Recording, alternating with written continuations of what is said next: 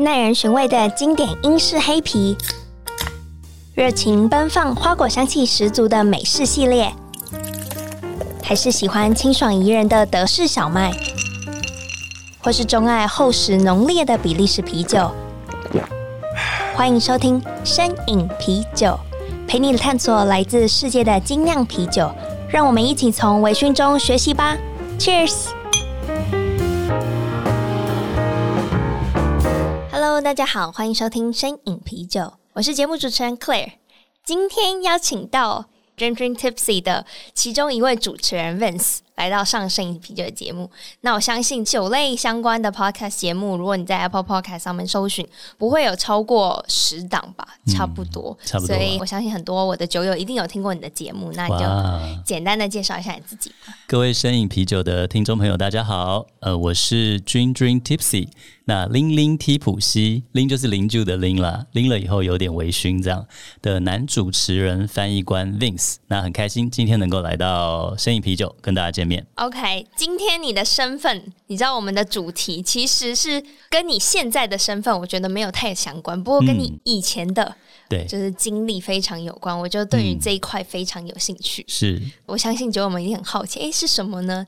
好，今天我们不讲啤酒，我们来聊威士忌。对，而且是特别会聊日本威士忌。对，哎，我很少，应该是我真的身旁就是有接触过，像是呃苏格兰威士忌啊、美威啊，嗯、就是日本这一块的琢磨。我相信可能是我身旁的朋友钱包不够深。没有，那应该是比较晚接触，这几年才贵的啦。OK，好，那你自己显露你自己的年纪了，不是我。呃，没问题，没问题，我就是那个大叔。好，那我首先想要问你，是什么样的契机会让你想要去？嗯、因为你曾经在日本工作嘛。对。不可能是因为被动漫所吸引，或是哦？你说我怎么去日本的吗？对啊，就是当时候。那时候其实我本来是英文老师，因为我本来是世新英语系毕业，然后那时候就是想要当老师，所以我就考了东海的英语教学研究所，那就是正在准备考教甄。然后开始在学校代课的时候，那因为我一直有个梦想，就我小时候很想去日本念书，当然就是受到动漫的影响，各种真的哦。所以对，去日本留学一直是我从小的一个愿望。然后呢，我那时候就可能因为家里经济的问题，爸妈可能没办法赞助啊什么，就想说哇，那就放一边。那可是我陆续都有学一点点日文，就像我大学英语系，我有那个修第二外语，我就选日文嘛，那学一点点而已啦。然后会唱日文歌啊什么的。然后呢，后来就是到了自己也要出来工作，那时候在考教甄的时候，那我那时候是在一间高职代课，那才有时间准备较真嘛。那我就想说，哎呀。那我是不是可以再来学个日文呢、或什么有自己的时间了嘛？那后来就刚好有一个机会是可以让我到日本工作，然后就接到一个电话说，哎，他们在找一个中文英文的翻译，然后还要能够做一些网站管理。那虽然都是我不大会网站管理哦，我就说没问题啊，我可以啊，然后马上买书来看，在那边看那些你知道就是后台啦，那些一些城市语言，对啊，我想说哦，这些到底是什么东西？但是就硬着头皮好，然后我就到日本去面试。那面试其实。它就是三天，然后有八关，就八个人，就是就是蛮硬的，然后就很很奇奇迹啦，也很可能跟日本有缘吧，真的。然后后来就是呃很顺利的，那就去日本工作这样。哇，所以这个是经过一连串面试之后，他们就发了一个工作签给你，让你可以在日本合法工作。对，就直接对啊，就给我工作签证，我就直接到日本工作了。你那时候对于自己的日文的那个程度的信心指数，哦，我那时候基本上日文程度比幼稚园还差。可是你就决定要做这个？对，我就觉得我那时候大概二十八岁要去之前，我想说，我如果过三十岁，而且我如果考到较真的话，真的不小心被我考到，因为蛮难考。嗯，那我想说，我可能舍不得抛弃这个工作。哎，对啊，就是那么稳定啊，收入 OK。所以我觉得我二十八，那我就去闯一闯。我回来以后，大不了五过个五六年，我回来要如果要再当老师，我就再考一次那个教师证嘛，因为他五年没教就失效了。嗯、OK，对啊，然后我就冲吧，就是人生鼓起最大的勇气。然后那时候去的时候啊，我其实真的其实也蛮胆小，就是第一次离开家那么久，而且就是因为我一签就签五年，签约。请问面试完就是马上在那里，嗯、还是要还要回来台湾一阵子，就是整理了一下？哦，我回来那时候就是，其实他主要是要测验我的翻译跟我的英文，就是他让我从中文翻英文，英文翻中文。OK，然后日文他就说你来了再学，就是生活上用就好了，因为他日文不是他主要的他是一个国际型的企业，嗯、所以他的所有的工作的他的网站就是以英文为官方语言，然后翻成中文、西班牙文。对，所以日文不是主要。Okay. 那可是呢，就是面试到最后一关，他说好，我们会通知你。然后我想奇怪，都那么顺利啊，结果到最后一关，然后他就本来他就说我们当场就要跟你签约了。然后后来可能有些考量吧，我也没有特别问。后来等我回来台湾，又等了一个多月还两个月吧，才收到录取的通知。请问你那时候的心情是怎么样？想说啊，没了就算了，不然还是你就觉得就期待还是大过于就是紧张？期待很紧张哎，很紧张，也很有没有很怕失去这个机会？会耶，那时候就是很想去，因为已经挑战了嘛。嗯，那他就是说可能有新加坡、马来西亚、香港，还有就是甚至在日本毕业的留学生来应征嘛。他只有一个 post，然后那时候后来最后我录取的原因，你知道是什么？我英文没有别人家好，但是我的中文太好了。就是。对，就没有。其实因为我以前就是我的第一志愿是中文系，然后我那时候考到英语教学研究所，也是因为我的国文成绩都比人家高个二十分，我通常都八十几。然后大家考就是念英文研究所，大家都六十几，低空飞过。所以你是因为翻出来的语句最漂亮，所以你录取哇？因为对，因为很多可能去高中毕业就到日本念书啊，念大学的这些，可能台湾人啊、各国人，他们的中文写的没有那么好。嗯，那他是说他毕毕竟是要中英文翻译嘛，英文我看得懂，那英文翻过去他们有很多，比如说我同事有南非人、有香港人、有新加坡人，很多都是母语呃英国人、美国人，嗯，母语是英文的，他可以改。对对，那。反而是他需要一个中文好一点的，所以就很奇妙的缘分了。真的很奇妙，嗯、而且接着你收到通知以后，你就是直接打包，对，一个礼拜之内就飞过去，超赶。然后签五年这件事有让你害怕吗？就是害怕是不会，可是就是那时候突然觉得哇，我一下子要离家五年了。然后我记得我那时候老父亲就很像以前国文课本朱自清的背影，他来送机的时候。我竟然就头也不回，我说拜，我就走了。他还把他最珍爱的皮衣送我，然后我就上了飞机，就开始哭，一直哭，一直哭。我没有想过自己会为这种事掉眼泪，男生嘛。然后就哭到那个空姐来说：“Are you okay？”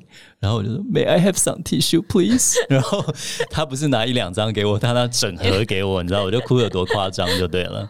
但是下飞机以后就开始兴奋了，我相信是的。对，因为那毕竟就是一个我很向往的国家，我一直想去这样。嗯，对，好。我觉得前面听的这前半段就是求职的一个过程，嗯、我觉得其实很引人入胜，而且我其实想继续聊下去。嗯、不过我们来把主题拉回来，拉到酒上面。没错没错，就是听说你去日本之前是滴酒不沾的，是真的吗？是真的，因为其实我的爸爸他酒量非常差，他非常讨厌人家喝酒，他只要喝一口就醉。然后那，所以我从小就是酒量也不好，像高中有一次就是有呃跟女朋友吵架失恋谈分手啊，然后同学就在早自习开始之前买了一罐海尼根那种三百多 ml 那种大罐长的，然后给我，他说哎，新宝来喝，我喝一口就从第一堂课睡到中午一口，然后那时候我的导师非常 nice，那个导师就是。都故意不说破，然后就让我在座位休息，还过来看看我好不好，这样。嗯、然后剩下当然就是买来给我的那个坏朋友自己喝掉，他快快乐乐从第一堂课上到最后一堂，他都没事，但我一口就睡了一个上午。所以这个是你人生中第一次接触酒精的经验吗？对。可是你有没有？你现在回推，因为我相信你现在的酒量可能已经对啊，就是无法同当年。嗯，现在四十度以下的酒对我来说就是水，有 没有开玩笑？那你那时候再检视回去，你怎么会一口就醉？你觉得可能是可能身心灵都太累，所以你。不是，我就天生酒量不好。其实我们有专访过一些医师，嗯、他说，其实台湾人里面有五成的人是没有酒精耐受度的。那在另外的五成里面，有一半的人是酒量很好，就像黑人、白人，他们有那天生有那个基因可以消化酒精里的一种酶，乙醛去氢酶。对对对对。那另外呢，一半的人，嗯、那二十五趴的人，他是可以喝一点酒，然后但是就是可以喝，但是酒量又没有很好，但又不会一杯就醉。那我觉得我是基因。因为我有遗传到我爸爸那种一口就醉的。那后来好险，感谢我妈妈的另外一半，我妈酒量很好，所以感谢我妈给我另外一半基因，造就我可以喝一点点，然后酒量可以训练是这种人，那种一口就醉没有办法代谢的是完全不能训练的。所以你是随着年纪的增长，你开始就是体质的调整。对，我开始喝一点喝一点，但其实我还是很逊了。我记得呃，我喝一杯台啤的那个玻璃杯，然后也是就是去打工。大家都庆功嘛，出去唱歌啊，嗯、我也是一杯下去，然后就趴在那边从头睡到尾。但我不会闹酒疯，不会怎么样，我就是睡觉。OK，哎、欸，我如果是你这个角色，嗯、我会很丧志哎，我就觉得 工作。我会觉得哈，那这样我到底是喝还是不喝？对，那所以其实对，真的是我基本上就是不喝酒的人，在去日本之前了。甚至我以前在 Dan Rance 打工，本来因为就是可能想要培育我当 bartender，然后我就进去，我一样是自己调酒，然后自己试一点点，一小口一小口。就经理过来说：“Vin，你干嘛？你偷喝酒？都满脸通红。”我会红到连眼睛都是血丝，然后如果喝啤酒就是会红一块白一块，所以就是那那个不好的经验让我就是不大敢喝啤酒。哎，真的哎，嗯、而且是不是就是这是只是我自己的就是臆测？嗯，是不是酒类的不同其实有差？对，所以真的是到喝烈酒我才发现，哎，我没有这种过敏的这么明显的反应。啊、那可是我喝葡萄酒也会哦。OK，对，所以可能我必须要喝蒸馏酒，蒸馏酒，所以我后来才进入威士忌的世界，蛮合理的。那后来在日本，我相信你那时候是一个，就是应该是你第一份工作嘛？那个算是除了教书以外了的第一份工作。那是因为要去应酬吗？下班要应酬吗？所以你才开始真正的开始进入酒酒精的世界。没错，大家日剧看到的都是真的。在日本不会喝酒，我只能跟你讲，你就交不到朋友。因为日本人其实他有一个就是 hone，，还有建前，就是 hone 就是真心话。日本人是。他基本上一整天都在建前，建前就是建前建造的建，前面的前，他会在他的前面建造一道墙。他跟你说的一切都是客套话，对不对？我记得我听一集你说，好像他放学要约朋友，要不要一起出去玩？你永远不知道他说好到底是真的要来，还是真的不要来，对，对不对？可是他会统一回你好，对，哦，好好好。但你到底你为什么没出现啊？你为什么没有真的好？但是日本人他真的他也不会讲难听的话，因为最好玩的是。呃，我刚去的时候就被贴了一个标签，叫做没礼貌的台湾人。这话怎讲？就是我接电话的时候，我会喂，然后就是嗯嗯嗯，这都是极度失礼的。不能嗯，不能嗯，你要嗨嗨嗨，而且你不能 嗨嗨，连续两声太快也不行，你要嗨嗨嗨这样，然后也不能嗯，然后还有当然还有很多啊，你不能说拜拜，然后你一定要说失礼了。失礼しました，这已经是没有很礼貌的。真正礼貌要失礼いたしました，就是而且要说个三五遍才能挂电话。就他有太多不成文的规定，尤其是职场啦，因为我一去就进入他的社会，嗯、所以压力蛮大的。然后呢，还有很多说我没礼貌的，比如就是说我在公司的那个餐厅食堂嘛， 我们有公餐，然后呢在吃的时候我就说哦，今天好难吃哦，所有人都回头看我。因为呃，日文难吃这个字叫まずい，就是まずい这个东西好难吃哦，まずい。但是你根本不会听到他们用这个字，你只会听到啊，Q あんまり，他就说啊，今天好像没有很 对我胃口之类的。对，他就是也不讲完，他就是不会把后面的话讲完。那如果他已经讲啊，Q あんまりおいしくない啊，今天好像没有很好吃，就已经是他最大的否定了。所以就是那种很暧昧然后的文化，让我一开始去大概三个月。梦想破灭，我三个月就得了胃食道逆流，然后后来大概治了两三年才好。是因为太紧张吗？觉得压力环境压力大了，而且他每一餐的青菜都是冰的哦，他没有炒热的青菜，而且连。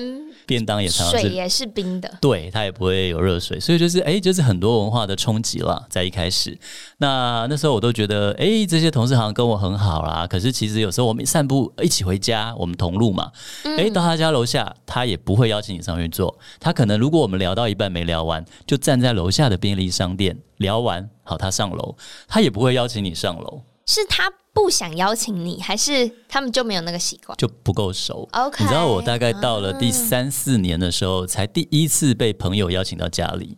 就是他是那么的难打入他们真正的生活里，然后连就是很多年轻的这些男职员呐、呃，我也是大概到第四年，他们才带我去秘密基地，就是大家午睡的时候骂上司啊，然后干嘛，然后才会被约去唱歌、唱歌、喝酒，然后聊真心话这样。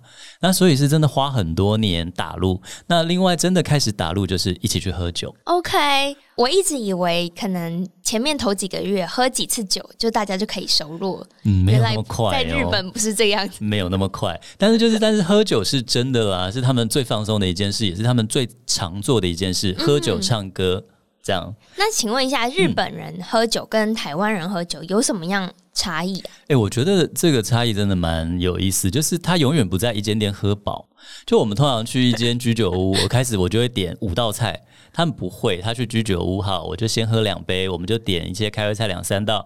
哎，吃完了走了，我以为要解散了，没有，你击开，他们就要第二次会，他们要去第二家，第二家可能就是站着，然后喝一点调酒烈酒，好，然后完了，我觉得哎要回家了，哎没有，要去第三间，第三间是坐下来吃饺子吃拉面，然后再来一杯啤酒，所以就是他这饮酒文化真的就是一个无远佛界的，那甚至就是他们的习惯就是坐下来不啰嗦，他也不会问你要喝什么。反正大家都来一杯拿马，嗯，大家就是来一杯生啤。你如果不点生啤，你就不合群，好，你就是一个不懂礼貌的人。这个压力好大哦，因为我真的觉得我已经够爱啤酒了，嗯、可是就是有时候的有些情境或是气氛，或是你那天心情就不是啤酒啊。对对啊对啊，然后所以我那时候其实常常蛮痛苦，因为我没有很爱喝啤酒，而且我一杯啤酒下去基本上就呃不大是自己了。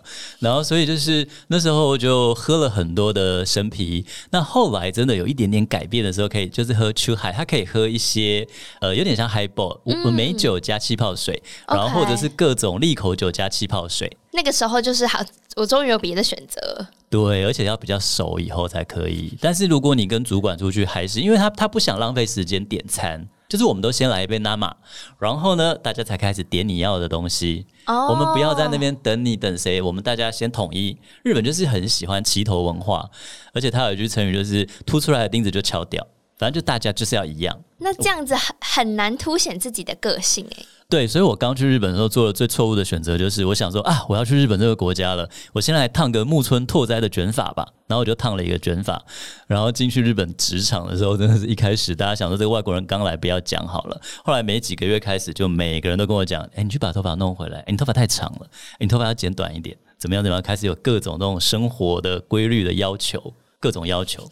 你以为是进入了职场，原来你是当去当兵。对对对，有一点那种感觉，对不对？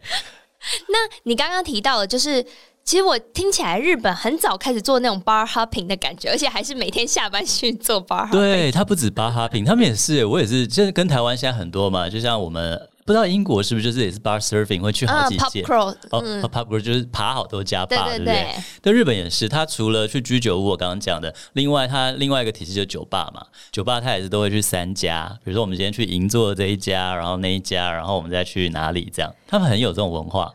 那另外，我想提一个很有趣，就是日本跟台湾品饮文化的不同，就是你去听音乐会呀、啊，它音乐会的后面会卖酒，所以你在开场之前都可以买酒喝，然后但你不能带进去。嗯。中场休息呢，大家除了上厕所也会去买酒喝，所以它音乐厅里面都有卖酒，那更不用讲歌舞伎啦，那有卖便当，有卖酒，就是很有趣啦。我觉得这样听起来，其实日本的饮酒文化是 everywhere。它是已经融入到生活里，它没有很抽离，它就是你做的任何某一件事情，嗯、它其实都可以跟酒有相关联。没错，而且像我很多同事，女生同事，大学刚毕业，然后我们有时候会去居酒屋喝到饱嘛。有的有的女生她可以就是生啤就可以来个六七杯耶，然后我那时候疑惑不是她酒量怎么那么，我想说奇怪她膀胱怎么 都不会想上厕所，然后她真的他们就是你看起来很年轻的大学刚毕业，她回家的兴趣就是跟妈妈一起开一瓶啤酒，然后看电视追剧，所以酒我觉得对他们说真的是生活中的非常融合的一部分了。OK，这边我突然脑中就冒出两个想法，第一个，请问这样子钱包可以销售吗？嗯，第二个就是诶。可是我看日本人还是都瘦瘦的啊，真的吗？对哦，可能有在运动健身还是走路吧，或者他们的饮食方面可能比较健康，啊、就是追求比较清淡的豆腐啦，或或者是纳豆啊、味增啦，我猜啦。但是对啊，你说他们瘦瘦的，还有一个是什么？一个是像你这样跟他们一起喝，你没有钱包，对不对？对啊，那个 cost 应该也是很惊人。因为日本的薪水比较高啦。OK，对，所以我觉得应付这个是还好。那特别是如果是跟公司的长辈或前辈出去，他们基本上会掏腰包。像我就是那时候、嗯、我刚去日本的时候，其实我日文根本不行嘛。那我是去区公所免费的日语教室，就是每个礼拜一堂。然后呢，那个日文老师都是退休的阿公阿嬷啦，然后他们就是想跟外国人交流，他们就是义工。然后呢，学日文，我觉得我学到最多的不是在课堂上，就是在喝酒。然后就是课堂结束以后，老师就会带我们去喝酒聊天。然后在喝酒聊天的时候，你可以用到你学的日文嘛？OK。那老师通常就会请客。然后呃，我们通常会通 email 啊，那时候就是 message，就是通简讯。那老师也会帮我把它我写错的日文纠正更正以后，再重新寄回给我。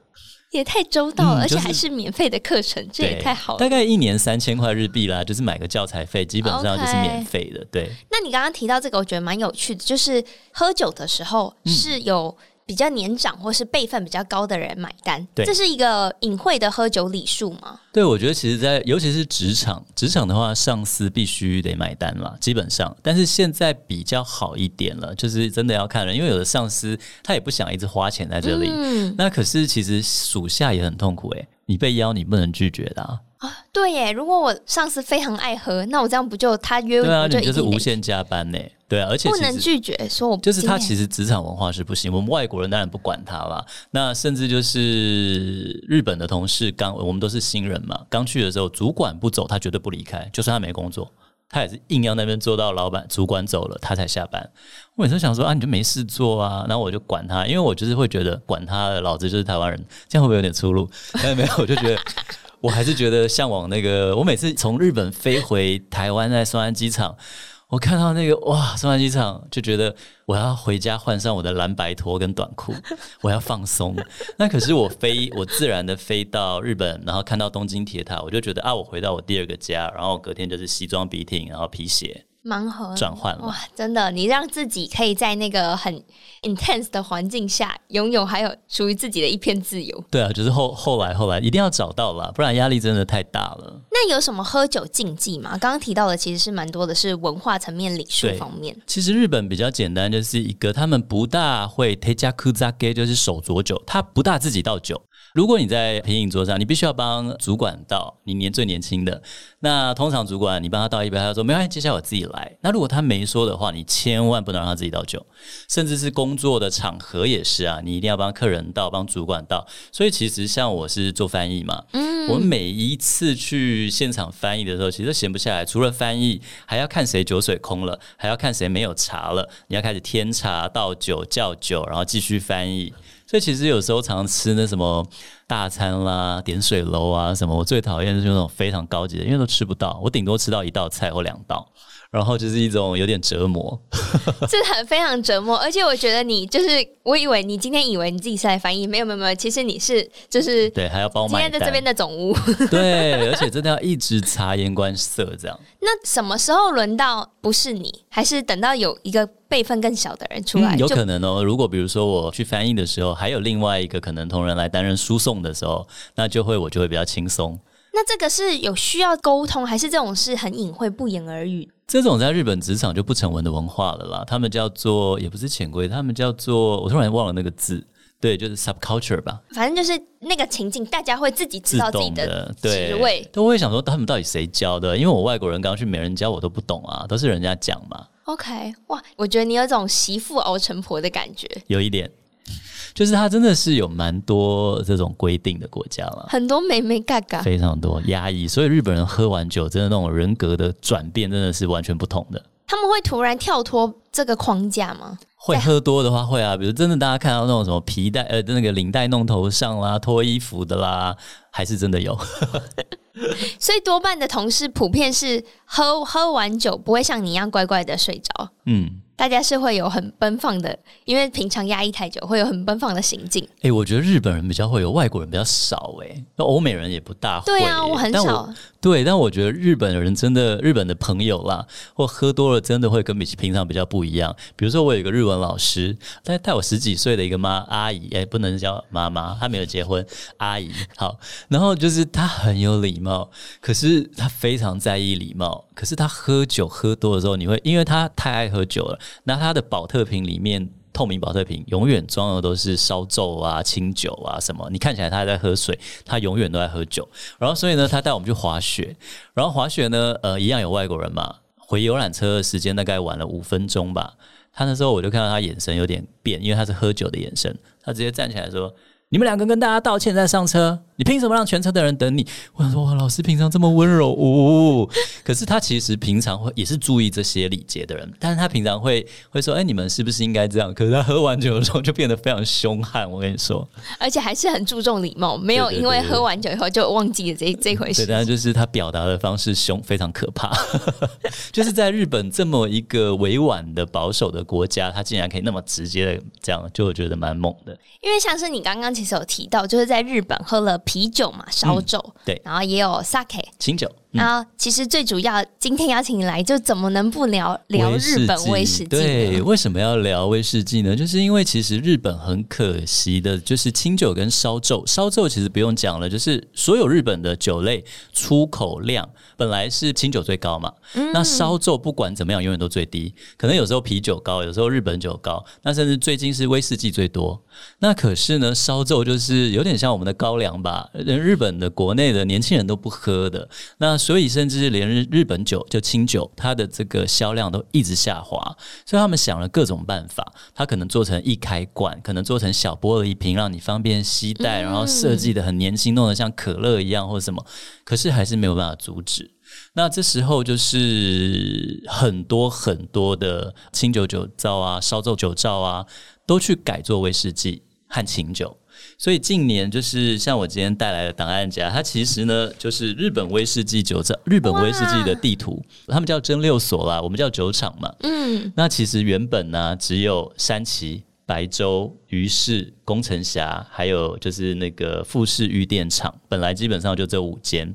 就你看现在有二三十间，那里面有好几间都是清酒酒造，他们在跨足到烈酒产业。OK，所以。等于是政府有协助推动这件事情吗？有的，有的。那现在基本上，像我看最新一期的这个日本的一个为世界杂志，它里面已经呃，甚至包括正在筹备、正在盖的，已经有六十几家了。蒸馏所，那有的可能是印章店转行的，有的原本是在做电机的，就什么行业都来跨足，就是威士忌跟烈酒市场。所以它现在是一个日本威士忌，我自己称它为日本威士忌战国时代。OK，因为它真的就是不断的冒出来，而且呃，我就是前两个礼拜有参加日本国税局主办的一个日本威士忌的一个线上讲座。OK，那他还请了那个女优小雪，你知道小雪吗？就一个很漂亮、一个小虎牙的很有名的日本的女明星，然后。到现场，然后呢，他为什么国税局这么重视这件事？就是因为近年日本威士忌外销的产量已经超过清酒，成为所有酒类第一。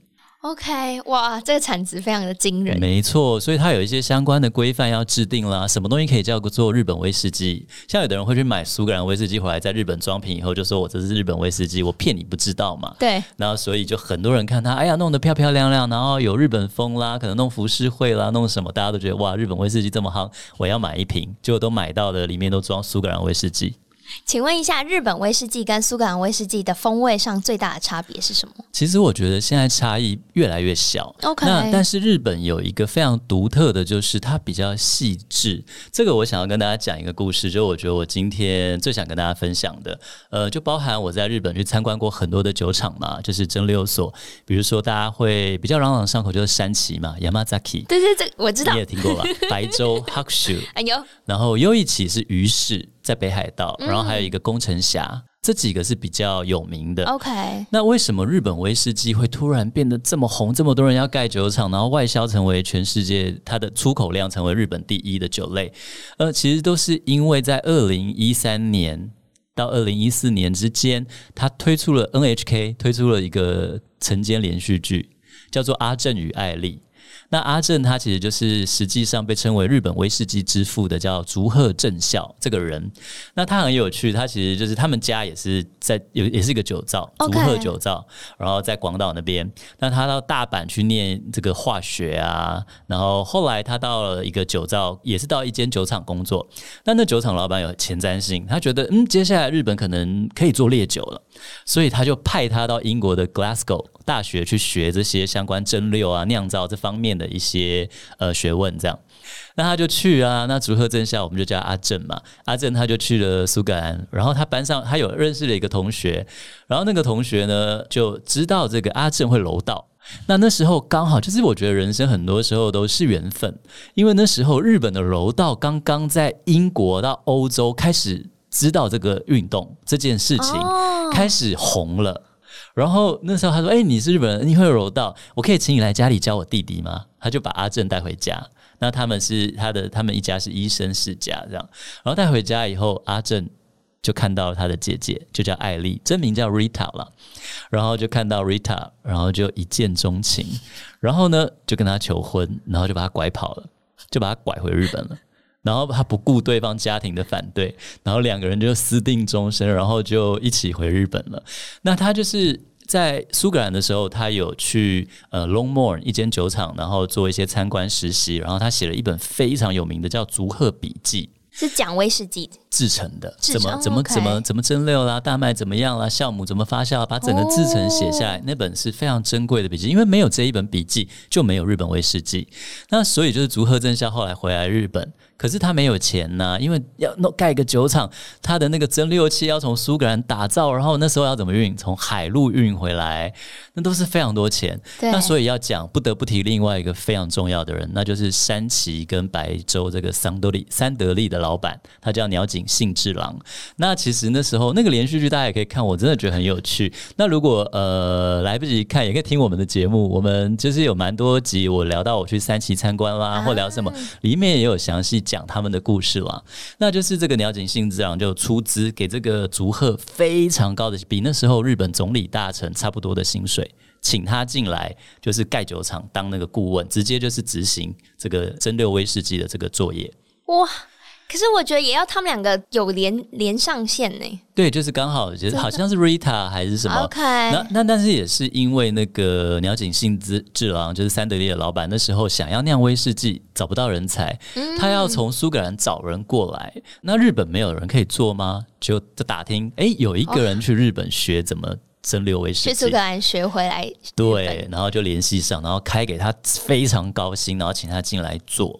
那可是其实后来他们分道扬镳了，OK，就很可惜。所以我觉得你提竹鹤正孝叫做日本威士忌之父之外呢，一定要记得鸟井幸之郎，因为没有他一直想要做威士忌，嗯，金源跟他的梦想，其实竹鹤正孝那时候不知道要真的能够酿造威士忌，可能要再等好几十年以后，甚至不知道能不能成功。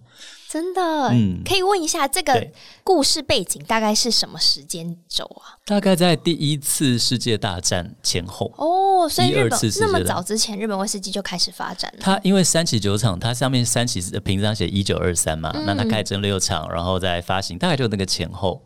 那可是其实就是阿正呢，他怀着从苏格兰学到威士忌回来的梦想嘛，他就是要酿造就是最道地的威士忌。那可是呢，那个三得利老板觉得，呃，道地的威士忌里面都有一种烟熏的口味，有点泥煤烟熏，有点像就大家说那种蒸馏完药水味。日本人不爱，因为日本人喝清酒。日本人那个鸟井幸治郎他大成功，就是因为他卖了一个叫阿卡塔妈那个葡萄酒，它就是那种加烈型葡萄酒，它就是一个酒瓶上面有一个红色的太阳。那因为它很甜。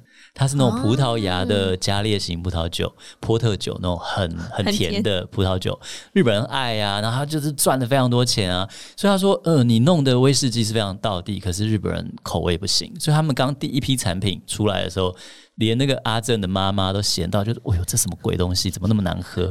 他觉得我儿子花了这么多时间，整天在讲什么 whisky whisky，他们也念不出 whisky。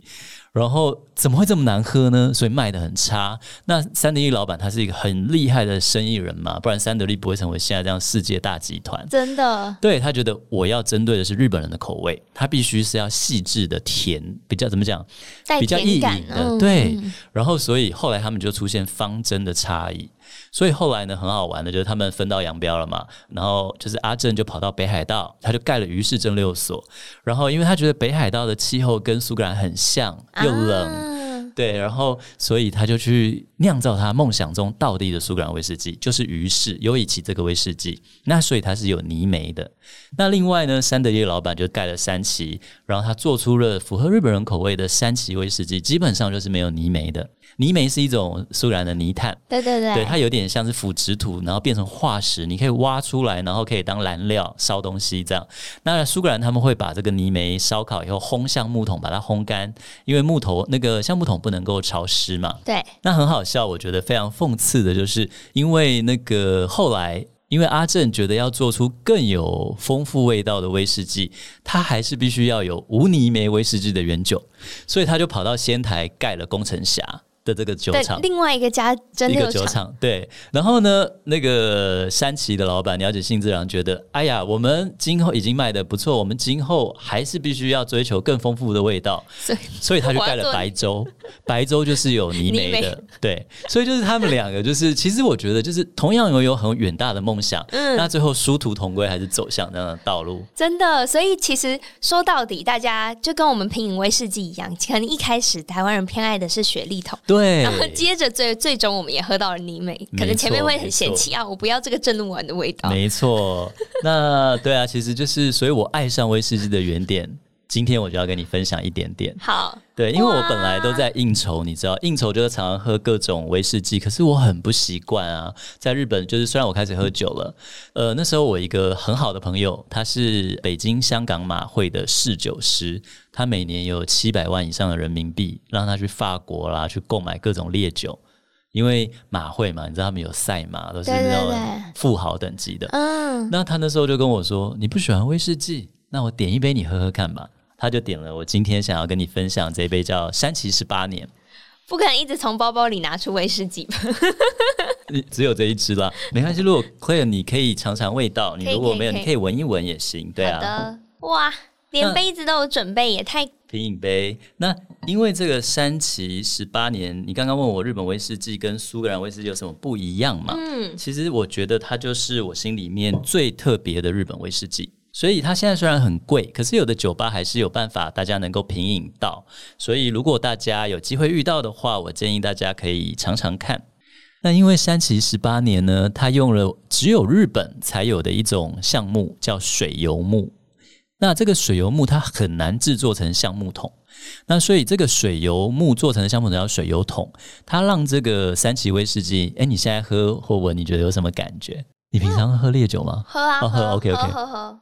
猛然一闻，我觉得首先我觉得最注重的就是那种酒精气息会不会太刺鼻，然后我觉得这个还好，嗯，然后有焦糖的甜，淡淡的焦糖甜香，对，因为通常说每天的第一杯威士忌会是你感到最浓烈的威士忌，就是在那个味觉味觉，嗯，嗯，可是我觉得还好哎，它是。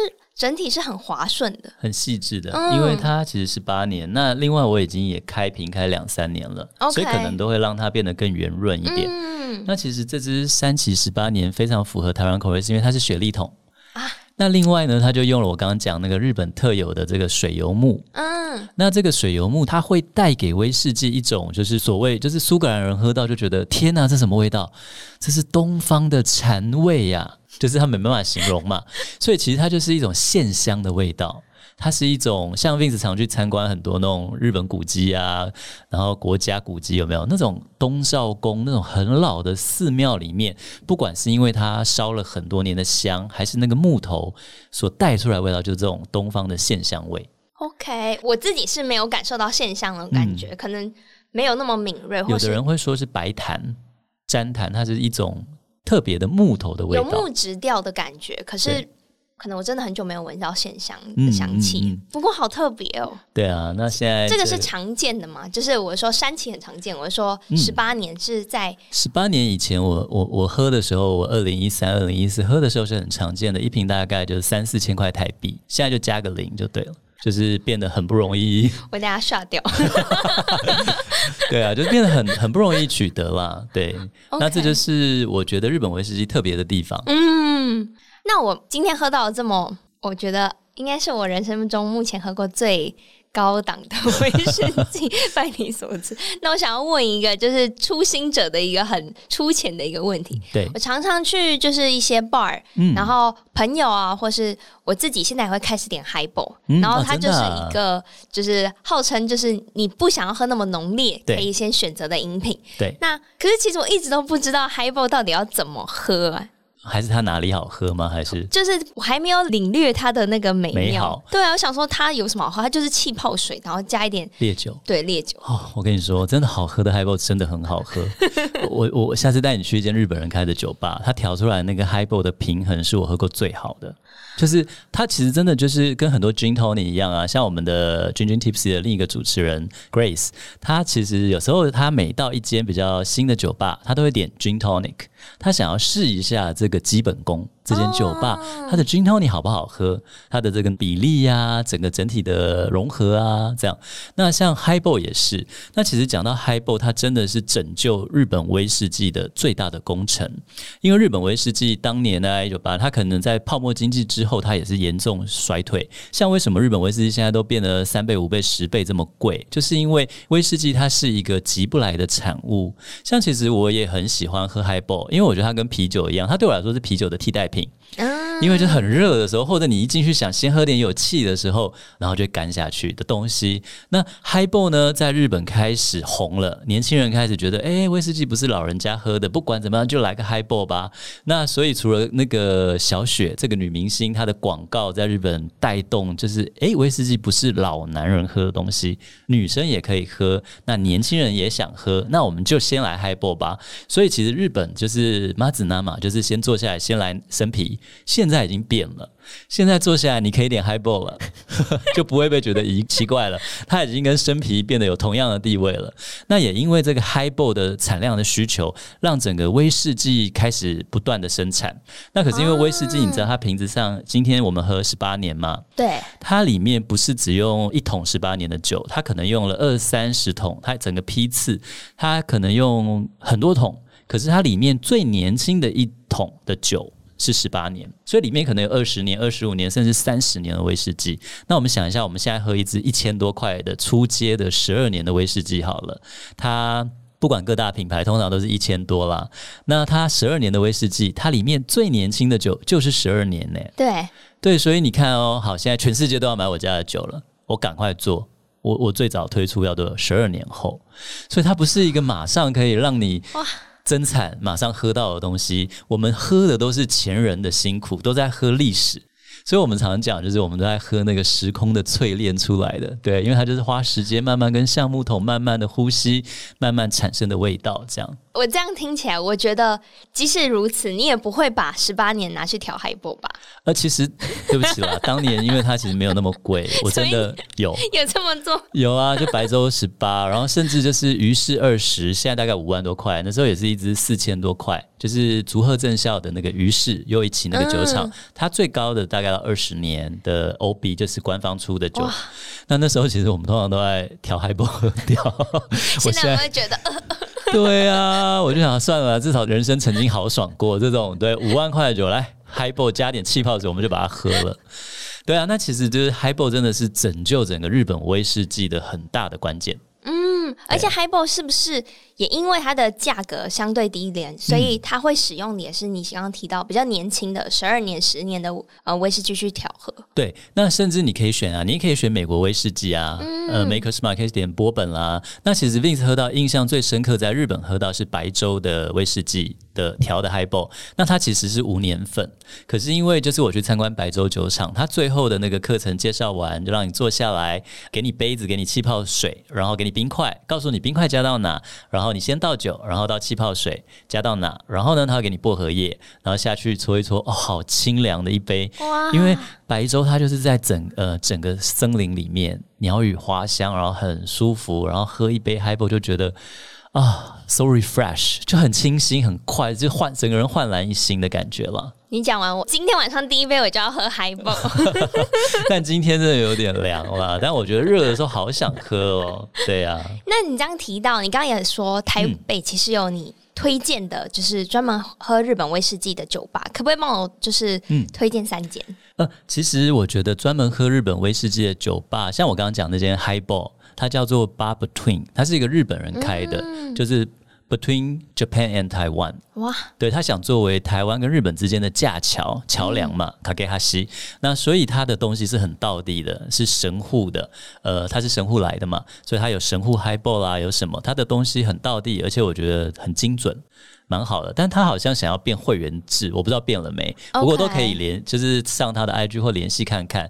那另外，如果是要喝种类很多各种日本威士忌的话，台北有一间在古亭叫 Bar M 啊，我知道这间。对啊，那那个他是也是日本人来开的哦。那老板他其实非常热爱威士忌，他最大的烦恼是什么呢？就是调酒为什么永远卖的比威士忌好？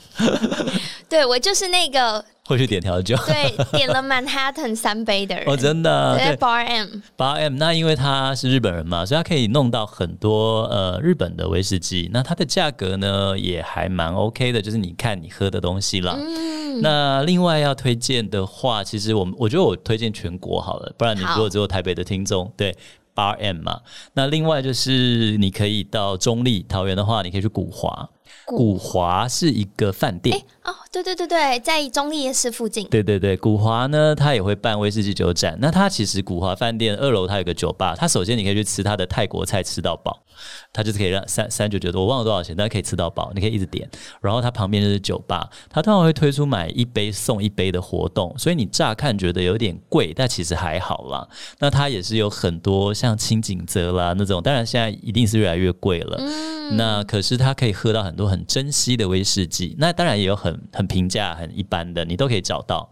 那另外呢，我想推荐就是高雄的醉侠。那高雄的醉侠 Drunken Master。就是他也是他开五周年六年了吧？那它里面也是有非常多日本威士忌，不过你眼睛要利一点，因为老板很喜欢把它藏在架子的比较高，然后比较里面、比较后面。那如果你跟他聊，他就是很老板很喜欢日本，他自己也有在日本做，比如说现在比较新的酒厂，他有包桶啊。那所以像静冈蒸馏所啦，像他还有包一些其他的桶子。那所以如果你跟他聊日本威士忌，他会很开心。对啊，他会。帮你从架上的最底层拿出一点一些神秘的，然后或者是因为其实以前这些东西都不是那么贵，它其实就是很易饮的。像我以前常常喝的就是在日本超市买的山崎十年、白州十年，嗯、那真的就是超市价呀。那现在都变成绝版的梦幻啊，所以就大家就把它涨得很贵。其实价钱不代表酒值，因为它当初就是设定就是一个八百块、一千块的东西。它不会让你喝到十万的味道，我能明白。那所以，如果现在想要进入日本威士忌世界的朋友，其实你买山崎白州无年份的很多无年份，它新酒味会有一点点感受的比较明显。那我的诀窍就是，你买来就先倒一点出来，然后就把它放着，放个半年一年，它就好喝了。哦，嗯，就是让它有开过瓶，对，它要开瓶，然后慢慢的就是它有一个 old bottle effect，它就是瓶子里面的空气跟酒会有一些些的变化。嗯，对，因为其实很多有收藏烈酒的人会知道，或者是软木塞酒会变少嘛。对对，天使的那个分享嘛，那它其实还是在瓶子里面跟瓶中的空气会有一些些的交互作用，那所以酒精会有点挥发掉。啊，那所以如果你保存不好，像当你的酒已经少过一半的时候，有时候你打开它整瓶是酸掉，它变得像醋一样。没有酒精了，那所以其实你买一些你觉得诶，它有点年轻或什么，你开了没关系，放着放个半年一年，它真的会变好喝。好，哇，今天也是学到了就是不少威士忌的知识啊。是啊，也听了非常多故事，故事非常精彩。那节目的最后，我也想要请就是 Vince 帮我分享一下你截至目前为止，我相信你看起来很年轻啊的人生大叔哎，可以有没有一句就是你把它视为座右铭的一句话可以分享？呃，对，其实讲这一句，我就觉得你好可爱哦，因为我看到最后这句的时候，就觉得压力山大。也不是压力，对，因为就是人生的座右铭，其实真的有。可是我觉得看你怎么解读座右铭。OK，我觉得你会把它当座右铭，就是因为你很难做到。我自己，哦、我觉得他会就是励志，你希望可以对我一直提醒自己，我很希望变成这样，所以他其实这句话会一直在我心里面。可是我会觉得有点难做到，所以他还是我的不变的座右铭，你懂吗？那其实好吧，那就是座右铭，就是日本的一个世界桂冠诗人，那他也是联合国的和平奖跟人道奖的得主，他叫池田大作。那他说了一句话，就是我一直鼓励自己啊，就是倘若没有希望，则亲手创造希望。世界暗淡无光，就自己成为太阳。嗯，所以就是我会一直觉得，常常很多很多挑战嘛，人生后来也不是那么顺利，就会觉得好，我要成为太阳，我要明朗。然后，所以我自己的 line 上面有一句话，就是 “We are born to smile”。我们其实就到这世界上，就是我希望自己是能够呃让人家开心，自己也能够常常笑的一个人。这样，我觉得很棒的一句话，而且其实是可以。就是我觉得他没有那么难落实，就是其实你偶尔想到这句话的时候，你那一天可以展露出像你说的笑颜，嗯、让身旁的人觉得，哎、欸，今天是一个温暖的一天。对呀，我觉得很棒、欸。那最后是不是要让我打一下节目呢？当然，当然，当然。我如果忘了这个，回去等下被我的搭档捏，不是他不会了，他很温柔的。不可能现在在那边爆他的料吧？没有，对对对，不行不行。好，最后的最后就是。嗯我相信今天酒友们听完你精彩的分享，一定就是很想要，就是离开我的节目去听你的节目。呃，我觉得其实就是互相啦，没有啦，开玩笑，开玩笑。因为觉得我觉得喝酒就是像夏天想喝 Highball 或者想喝啤酒，我其实好多威士忌的酒友都是精酿啤酒咖。嗯，对，那所以就是我觉得就像喝酒跟天气一个心情吧。今天听一下 Claire 这个阳光少女，然后那么温柔明朗的声音。那有时候听一下 Vince 这种低沉催眠的声音，还有我们家 Grace 也是声音也是很好听的，对呀、啊，非常的清亮，而且长得也很标致哦。好，请叶佩哦，叶佩好，请让我推荐一下我们的节目。那其实就是。讲到这，就是刚刚那个座右铭嘛，就倘若没有希望，然后则亲手开创希望。那世界黯淡无光，就自己成为太阳。那就是因为那时候，其实我回来台湾，面对很多挑战，然后一连串很快的结婚，有小朋友，然后突然变得哎，小朋友的主要照顾者，而我没有自己的时间了。我突然很能体会那些妈妈没有 me time 的感觉。我觉得哇，工作回来就弄家事、弄小孩，我自己的人生跑到哪里去了？那那时候刚好 Grace 是我的学妹嘛，她是一个中英双语主持人。人，然后因为他也在酒界，然后我也很爱酒，我们大学的同一个老师就介绍我们认识，然后我们见面，他就说：“哎，学长，你声音很好听，哎，哎，你我最近想弄一个 podcast，你要不要跟我一起主持？”嗯，那因为我以前念世新嘛，那时候在世新广电，呃，我是英语系，很多广电系的人，大概三五次，我其实数不大清了，很多人邀我去做广播。但我很害羞，我就觉得，哎呦，我不敢，那什么东西？那可是到我那时候年四四十岁的时候，我突然觉得，哎，我想为自己做一点什么。然后那时候我们就一起主持了这个《君君 Tipsy》。呃，零零提普西的这个 podcast，那其实我们节目也是聊微醺，因为 tipsy 嘛，但我们都会强调不要变得 ecstasy，我们只要微醺就好，只要懂得品饮的享受美好就好。那像我自己开始喝威士忌，就是我开始学会闻香，开始学会品酒，那开始喜欢上酒吧，就是喜欢上，哎，我专心的去闻这杯酒，我一开始可以花十到十五分钟闻一杯酒再喝，但我现在比较猴急，有点没办法，那我就会觉得，哎，我以前。没有注意过这个世界上有这么多的美好。我可以去闻花，我会在超市把水果拿起来闻，然后我会变得，因为我透过鼻子嘛，就是去闻香，然后慢慢的去嘴巴去分析它的味道，然后我发现，原来我们认真的去透过自己的五感、五官，在五感在集中在一件事情上面的时候，我们是能够感受到身边很多美好的。那所以就像我们节目会分享很多的大人味的微醺啦，不止酒啦，可能会分享茶啦、咖啡啦、巧克力啊，甚至旅行啊，这样，所以我们就做了这个节目。那希望大家能够聆听。另外呢，我们也会邀请 Claire 上我们节目，大家也要继续捧场我们哦。谢谢。我也会将你们的节目链接放在节目资讯所以谢谢有兴趣的听众，真的可以听完这集之后，嗯，马上点听你们的节目。对呀，多听一集。真的，而且我觉得做久的节目也好，或是听久的节目也好，就是你听完以后会真的会引发你晚上想，想喝一杯，对不对？真的会，有 会而且。我觉得最棒的一点是，今天得到了某些资讯，你晚上喝酒的时候可以大谈阔论，对，可以跟人家聊，对不对？真的，我觉得 Claire 其实是我们的 missing piece，就我一直很想找 Claire 来上我们节目，就我想要好好来聊一集精酿啤酒啦。太好了，太好了，现在也是就是默默的置入到你的节目，是没问题，没问题。好，那这期节目也非常感谢，感谢 Vince 的参与，我今天跟你聊得非常愉快。然后，谢谢。呃，这期节目的赞助方也是 A B B Bar and Kitchen。然后，如果想要了解更多节目相关资讯的话，也可以上 ClaireDrink.com 或是 follow 我的 Instagram Drinkies 底线 Podcast。那我们节目就到这了，嗯，拜拜，大家拜拜，谢谢，拜拜，拜拜。